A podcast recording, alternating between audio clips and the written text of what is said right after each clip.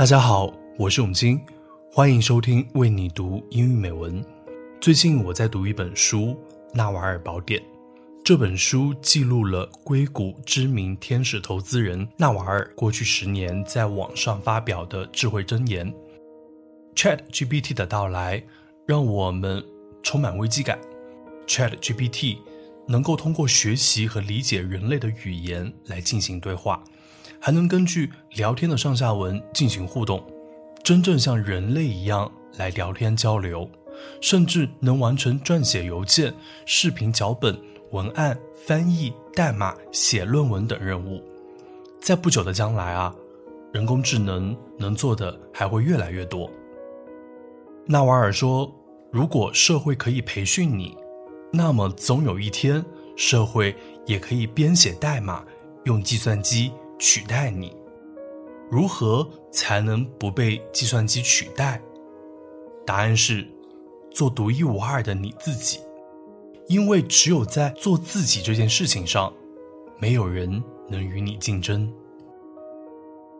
A lot of what goes on today is what many of you are doing right now, beating yourself up and scribbling notes and saying. I need to do this and I need to do that and I need to do.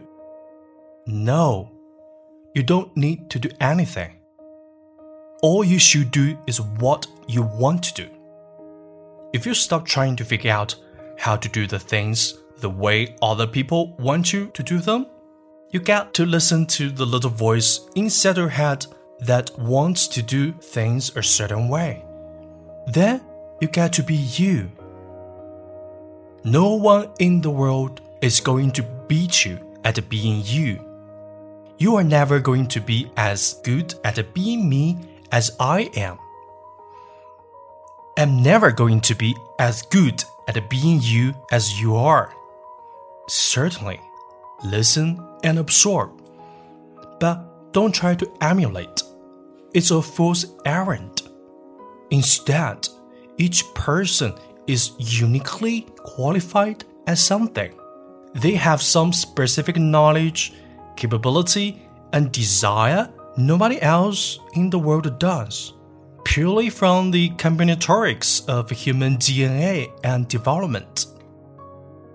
Your goal in life is to find the people, business, project, or art that needs you the most. There is something out there just for you. What you don't want to do is build checklists and decision frameworks built on what other people are doing.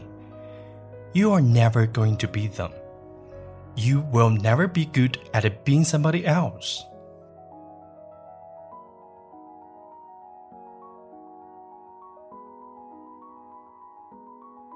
纳瓦尔还说：“不要追逐所谓的热门， 而要追求自己真正感兴趣的事情。如果追随好奇心和求知欲的过程中，又满足了社会需求，你就能得到优厚的经济回报。愿你做独一无二的自己，愿你做自己想做的事，愿你找到最需要你的人、事业、项目或艺术。愿你更好的做自己，也做更好的自己。